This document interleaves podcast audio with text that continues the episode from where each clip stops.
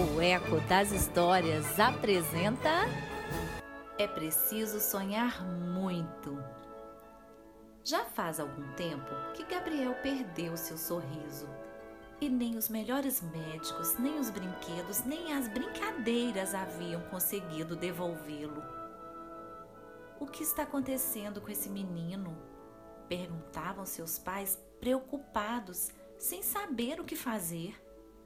Porém, um dia, na padaria da esquina, ouviram falar do sábio Rufino. Sim, sim, dizia uma senhora de chapéu. O senhor Rufino mora na montanha e dizem que ele sabe tanto, mas tanto, que não existe problema que ele não resolva. É que ele já leu centenas de livros. Então, os pais de Gabriel sem perder um segundo, foram até a montanha, acompanhados pelo filho.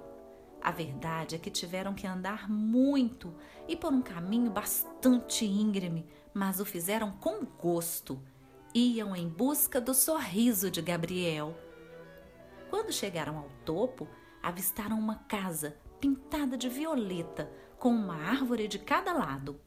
Logo veio abrir a porta um senhor de barba branca e olhos cor de caramelo. Sem ao menos deixar que se explicassem, deu a eles um chapéu esquisito que soltava lampejos azuis. É o medidor de sonhos, disse a eles. Deixem-no na cabeça de Gabriel durante toda a noite e tragam-no aqui pela manhã. No dia seguinte, depois de subir de novo a montanha escarpada, encontraram o sábio lavando roupa. Era o que eu temia, exclamou o sábio Rufino ao examinar o medidor de sonhos.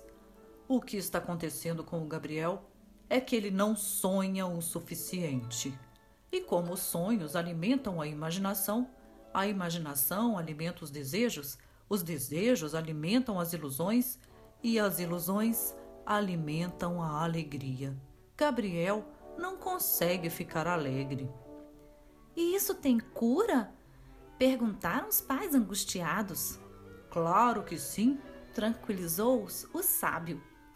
Tem um remédio infalível. Uma história por noite antes de dormir. Naquela noite, seu pai começou contando a ele a história do príncipe que queria ser pirata. O menino sonhou que era o pirata Gabriel e navegava pelos sete mares.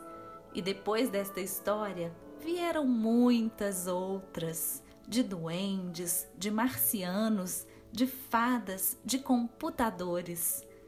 Com as histórias, Gabriel recuperou os sonhos e com eles o sorriso.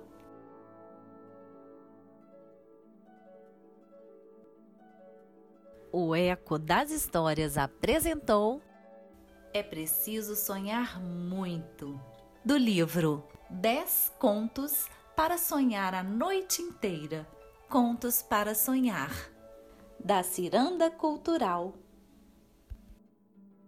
E eu sou a Flavinha Gama, a coach das histórias.